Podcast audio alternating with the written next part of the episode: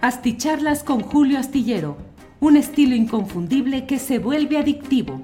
Un análisis inteligente y profundo para entender los entretelones de la política mexicana. Hey, it's Danny Pellegrino from Everything Iconic. ¿Ready to upgrade your style game without blowing your budget? Check out Quince. They've got all the good stuff shirts and polos, activewear, and fine leather goods, all at 50 to 80% less than other high end brands. And the best part? They're all about safe, ethical, and responsible manufacturing. Get that luxury vibe without the luxury price tag. Hit up quince.com slash upgrade for free shipping and 365 day returns on your next order. That's quince.com slash upgrade. Ever catch yourself eating the same flavorless dinner three days in a row? Dreaming of something better? Well, HelloFresh is your guilt free dream come true, baby. It's me, Gigi Palmer. Let's wake up those taste buds with hot, juicy pecan crusted chicken or garlic butter shrimp scampi. Mm. Hello Fresh. Stop dreaming of all the delicious possibilities and dig in at HelloFresh.com. Let's get this dinner party started.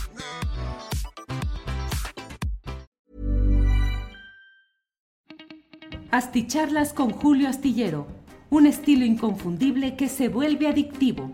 Un análisis inteligente y profundo para entender los entretelones de la política mexicana. Toda la información está conectado, todo funciona bien, el micrófono en Facebook y funciona bien en YouTube. Así es que muchas gracias a todos quienes nos acompañan en esta ocasión.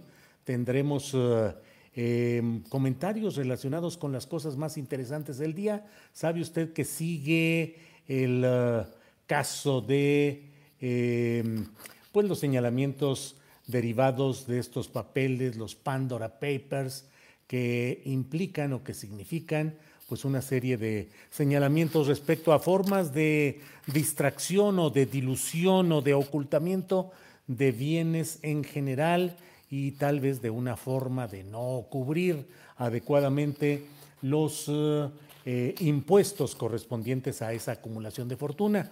Hoy hubo una, pues una respuesta muy peculiar del senador de Morena, Armando Guadiana, quien fue señalado como alguien que manejó 28 millones de dólares a través de estas cuentas y sin embargo, pues hoy dijo que en realidad pues que eran parte de un proyecto que se tuvo pero que no se realizó y que como eh, eso ya no existía cuando él fue senador, pues no lo reportó en su declaración patrimonial, pues es que realmente ese proyecto ya no existía y ya no tenía por qué estarlo manejando.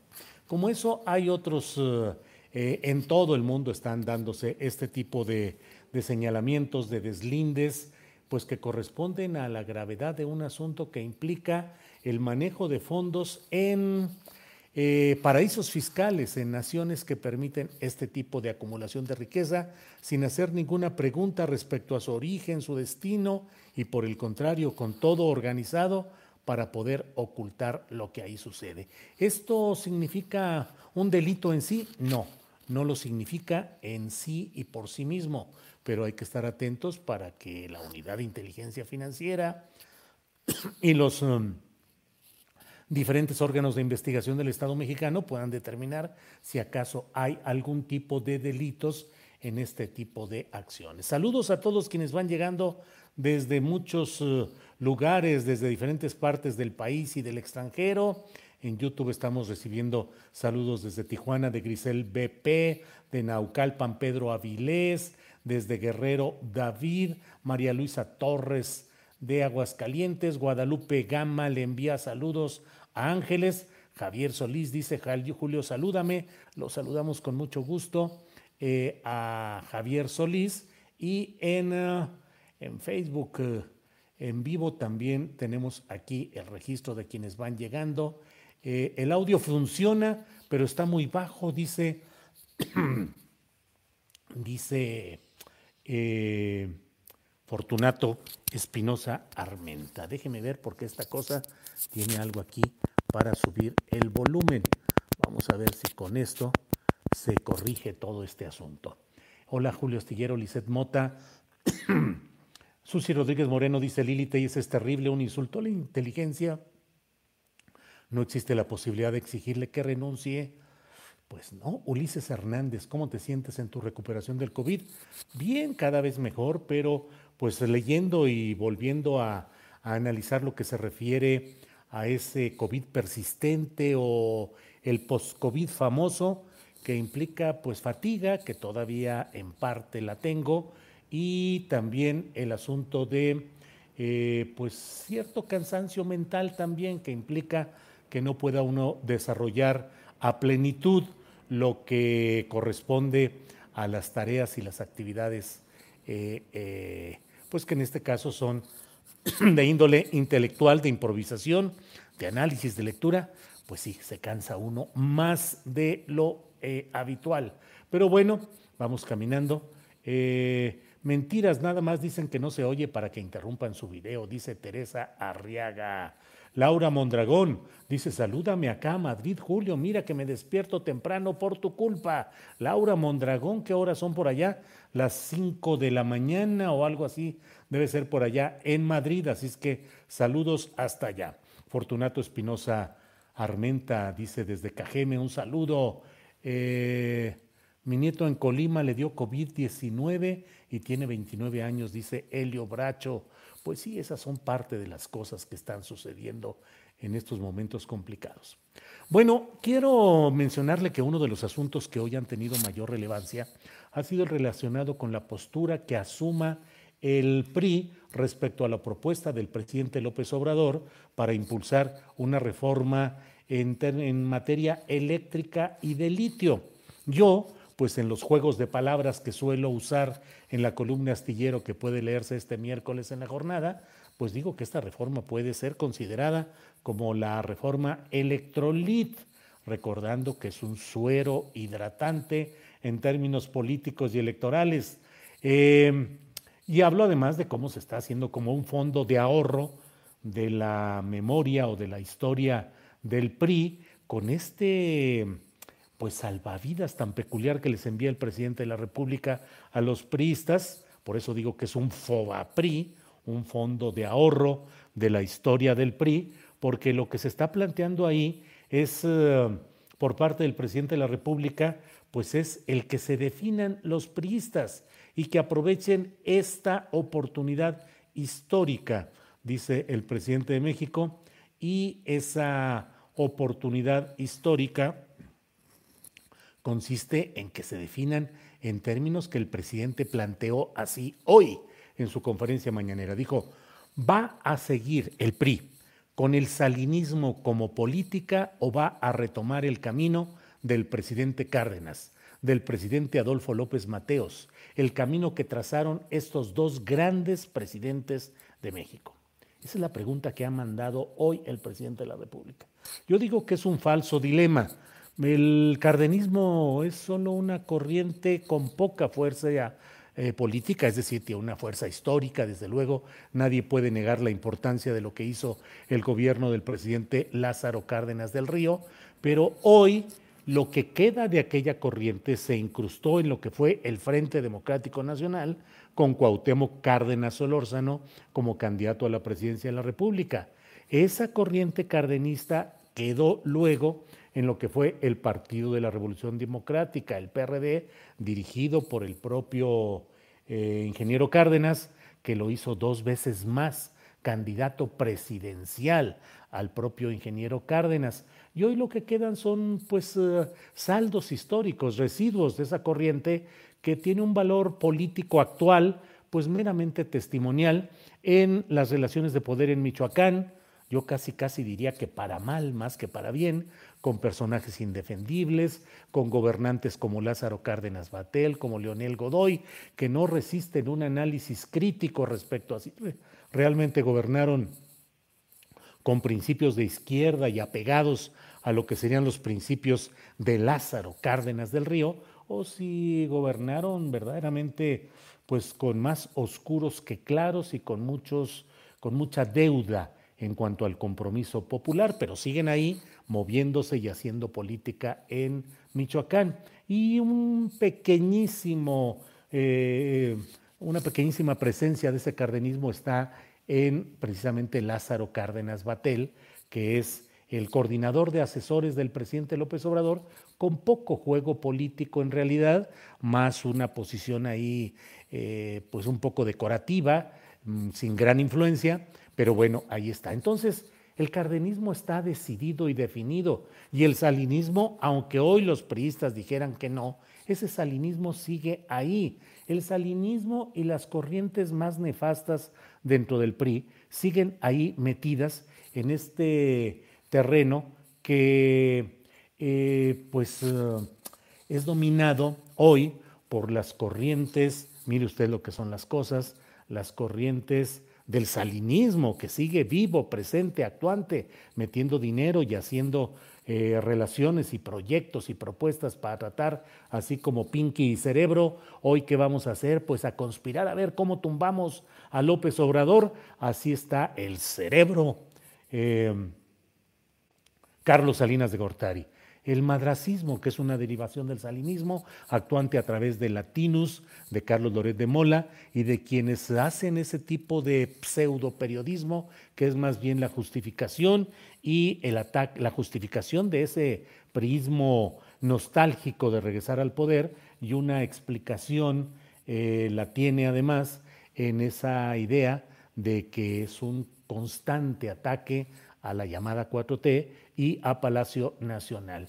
Están los Murat, la familia que es hoy verdaderamente influyente en la cercanía del presidente López Obrador, el muratismo obradorista, entre comillas lo de obradorista, y que así como ese muratismo sirvió con Enrique Peña Nieto para facilitarle el pacto por México, recordemos que José Murat Casab fue eh, anfitrión en un ámbito familiar, de las primeras reuniones de lo que fue el Pacto por México y que su hijo, Alejandro Murat, ahora gobernador de Oaxaca, fue funcionario cercano, funcionario de la administración de Enrique Peña Nieto en el Estado de México y director del Infonavit con cuentas tan oscuras como han sido las de la inmensa mayoría de los directores de este instituto, el Infonavit.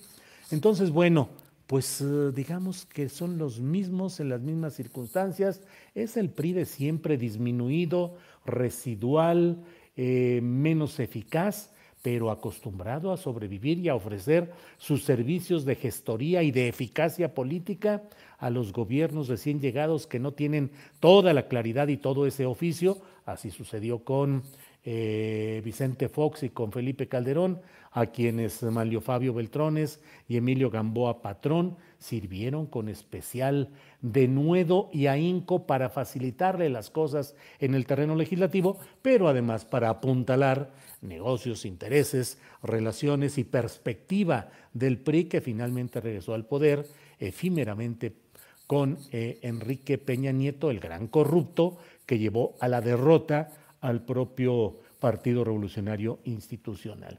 Ahora entonces, en esta nueva circunstancia, el presidente López Obrador lanza ese guiño, ese anzuelo, esa invitación al PRI para que se definan. Pero lo que se definan en esta votación circunstancial no puede cambiar la memoria histórica y no puede ser que de pronto ahora, de aquí en adelante, nos vayan a decir que estos priistas redimidos, renovados, recién nacidos, como los evangelistas, como ciertos evangelistas luego se llaman, recién nacidos, vayan a tener una, eh, pues una especie de amnesia o de perdón histórico. Eh, yo pienso que ahí hay un error y que también lo hay en esta insistencia del presidente López Obrador de incluir a Adolfo López Mateos como uno de los mejores presidentes de México. Eh, dice que Cárdenas y López Mateos son dos grandes presidentes de México. No lo creo así y ahora sí que a las pruebas me remito.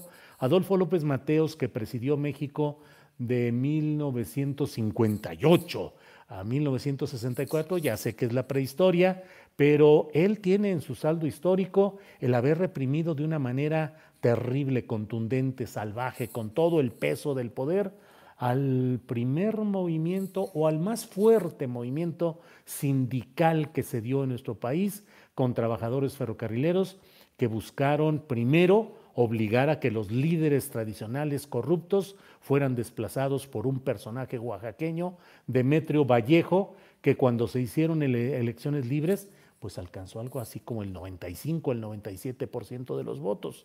Y cuando entró a negociar el contrato colectivo de trabajo favorable al fin a los trabajadores ferrocarrileros, empezaron todos los problemas, no hicieron caso. El gobierno de López Mateos utilizó la fuerza pública al ejército para eh, frenar ese movimiento ferrocarrilero que implicó incluso el paro de las labores ferroviarias en todo el país y encarceló pues a Demetrio Vallejo que estuvo 11 años en la cárcel acusado entre otras cosas del delito de disolución social, que era el delito favorito de ese autoritarismo priista para encarcelar a cualquiera. Pues tu conducta constituye un acto de disolución social y vas para el bote.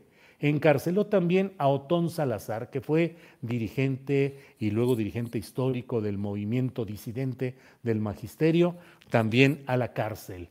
Castigó, y bueno, aquí él tenía un gran amigo agrarista, porque López Mateo se decía hombre de izquierda decía que él era eh, de la izquierda dentro de la Constitución, eh, de retórica izquierdista, y entonces él tenía un gran amigo que era Rubén Jaramillo, un dirigente agrarista importante, reconocido, valioso y valiente, y ¡zas, mano! Secuestrados y asesinados, Rubén Jaramillo, su esposa, sus tres hijos, según todas las versiones, por elementos vestidos de verde olivo, cuando en aquellos tiempos nadie se vestía de verde olivo, eh, porque eso era penadísimo y castigadísimo. Todo apuntó siempre hacia el ejército y el amigo López Mateos no hizo nada, dijo pues ni modo, mataron al amigo Rubén Jaramillo, líder agrarista, y se acabó.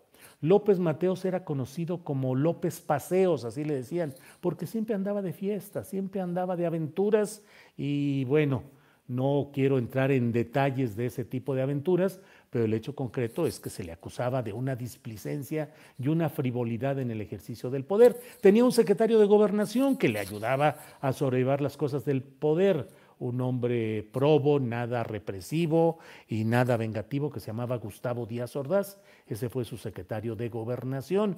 Y además él delegaba todo porque tenía graves problemas, jaquecas, problemas eh, que le impedían concentrarse y dejaba que otros se encargaran del asunto feo este de, de gobernar. Él se dedicaba a los paseos, a los viajes, a los autos de colección y a otras aventuras personales. ¿Gran presidente de México López Mateos? Creo que no. Y ahora sí que a las pruebas históricas me remito. No entiendo por qué esta insistencia, porque ya lo ha dicho varias veces el presidente eh, López Obrador, de que López Mateos fue un gran presidente y un presidente rescatable. Ever catch yourself eating the same flavorless dinner three days in a row? Dreaming of something better? Well, HelloFresh is your guilt-free dream come true, baby. It's me, Kiki Palmer. Let's wake up those taste buds with hot, juicy pecan crusted chicken or garlic butter shrimp scampi. Mm. Hello Fresh.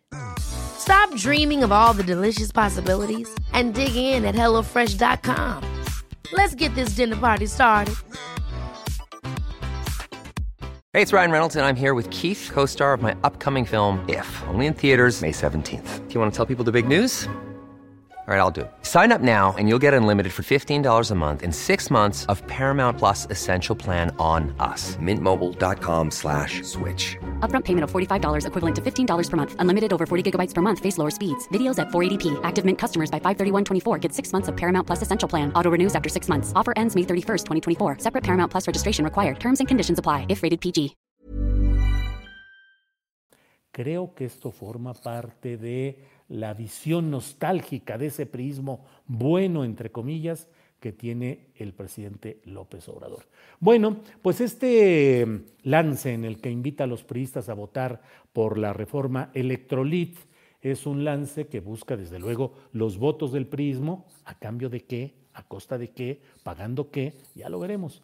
Pero también, pues esto fractura eh, la coalición opositora formada originalmente por Acción Nacional, por el fideicomiso de liquidación del PRD que encabeza Jesús Zambrano y por el PRI que siempre ha sido visto con recelo por esos panistas y esos perredistas que dicen que el PRI está jugando el papel de Esquirol, que en realidad está jugando las cartas de Morena y de Palacio Nacional. Y bueno, pues ahora creen que esto está confirmando sus dudas y el PAN dice que mm, el PRI tiene que decidir si aprueba esta reforma electrolit que entonces se acaba la coalición. Y el PRI dice muy digno y muy decoroso, a nosotros nadie nos presiona. ¿Cuál es la prisa? Más adelante vamos a decidir. Eso lo dice eh, Alejandro Moreno, el dirigente formal del PRI, que mucho, él es apodado, él mismo se llama Alito, su cuenta de Twitter es Alito Moreno.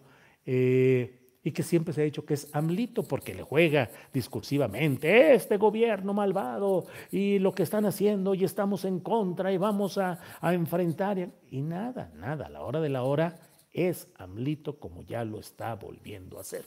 El otro tema interesante es el relacionado con el Senado y sobre eso es sobre lo que hemos dado título a esta plática. Lili Telles, este personaje que actúa con la furia del converso, cuando alguien es de una afiliación partidista, ideológica, religiosa, deportiva, y cambia al contrario, trata de estar demostrando con furia del converso que es eh, digno de la confianza de aquellos con los cuales ahora está y que antes criticaba.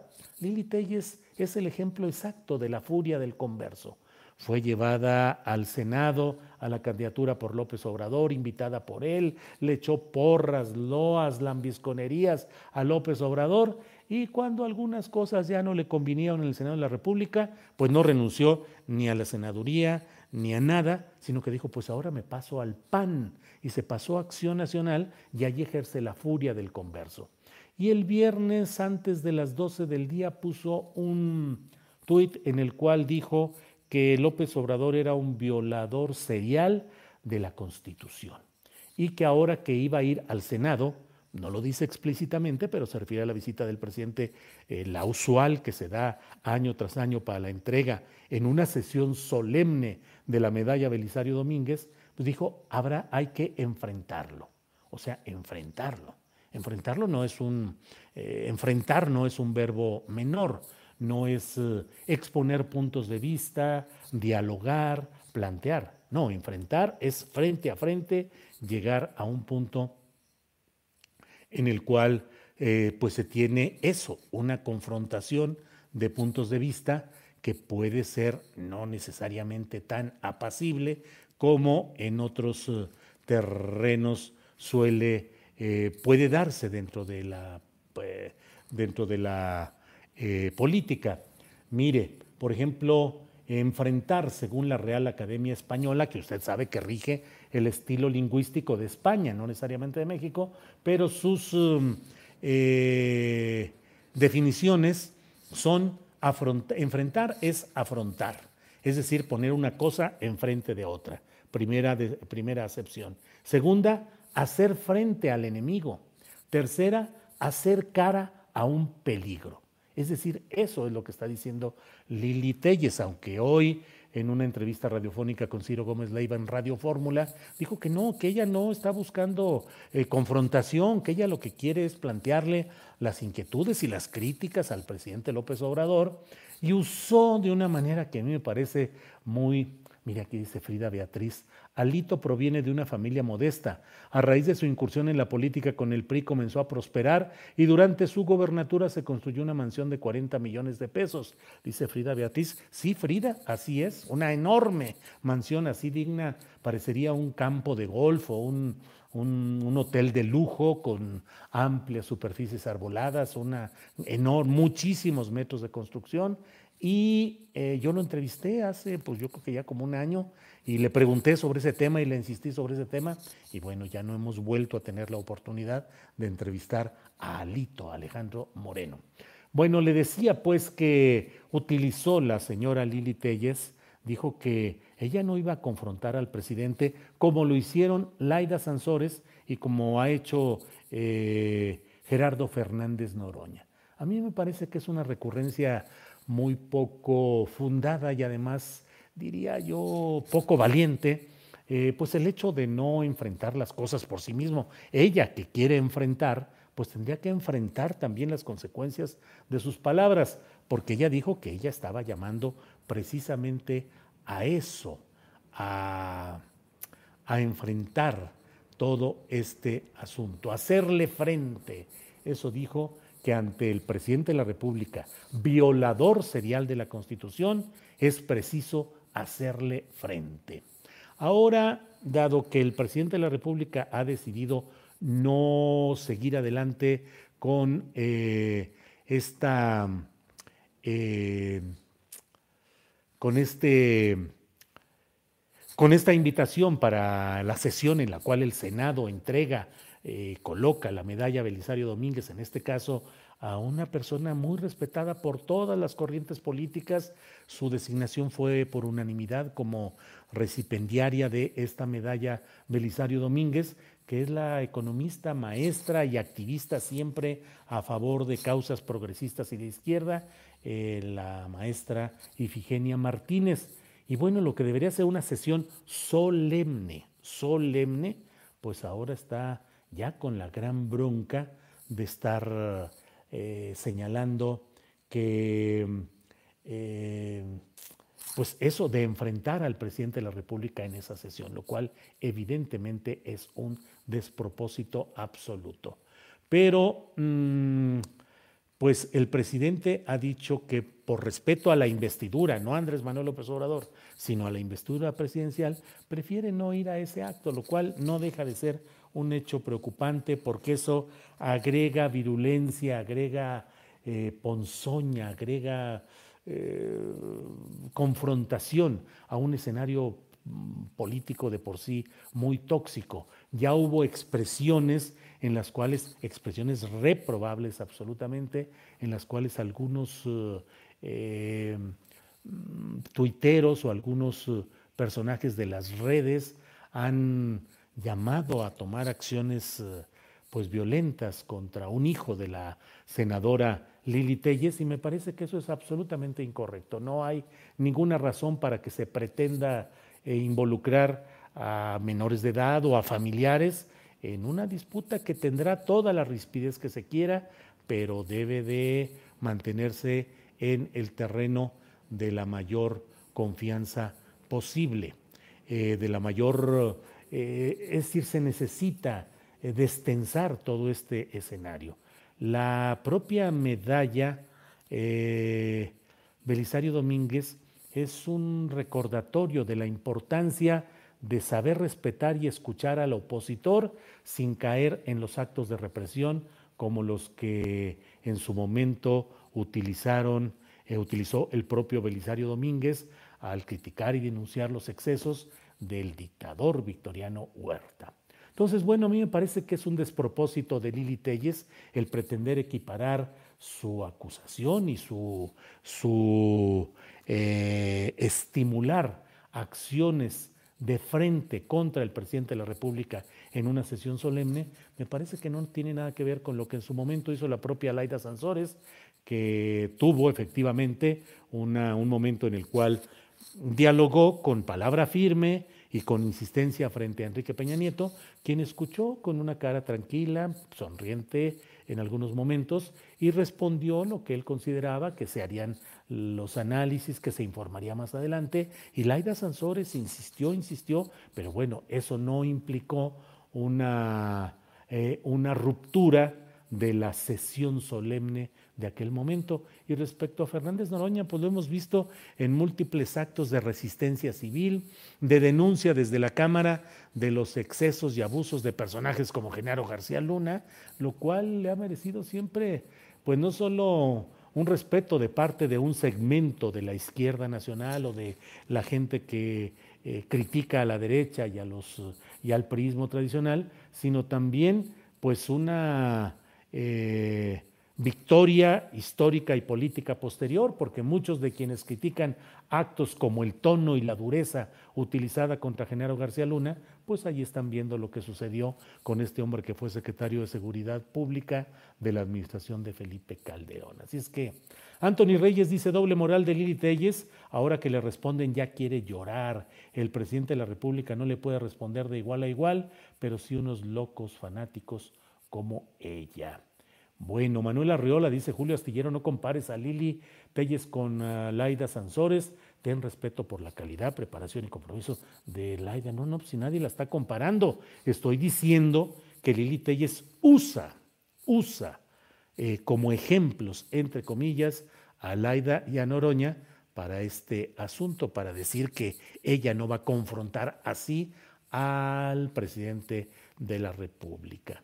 La reforma requiere del voto de todos los legisladores que busquen el bien de México. La verdad, la señora Telles es una provocadora que no aporta nada, dice Pilar Godoy. Ahora Astillero victimiza a la Telles, dice José Antonio López.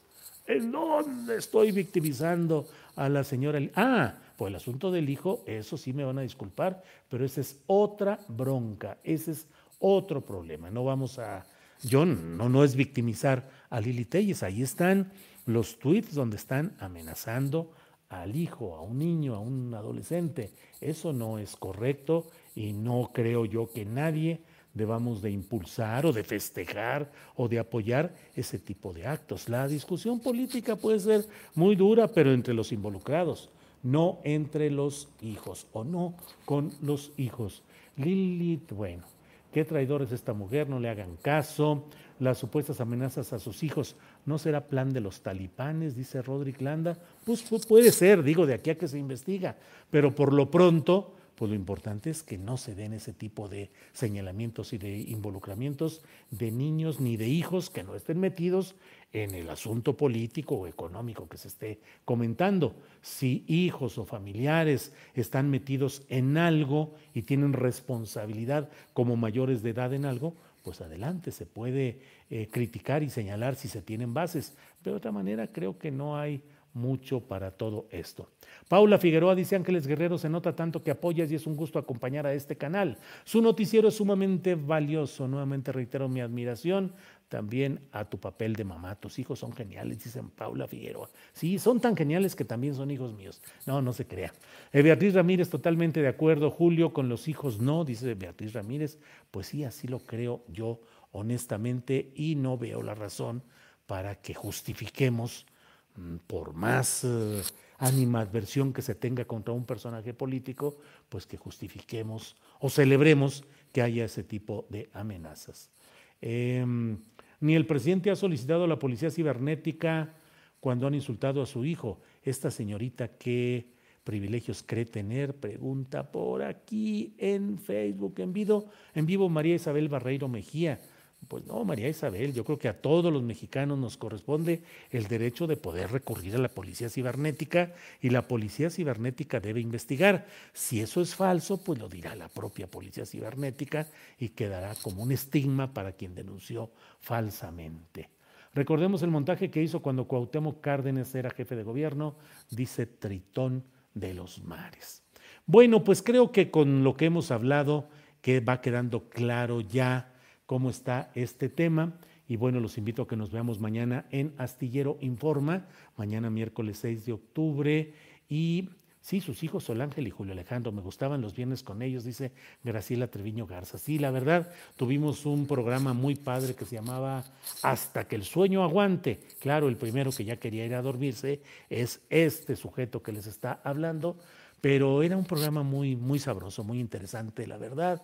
Lili Rayos, perdón, Telles está sacando sus frustraciones, igualito que la López Rabiadán, dice Alberto eh, Franco.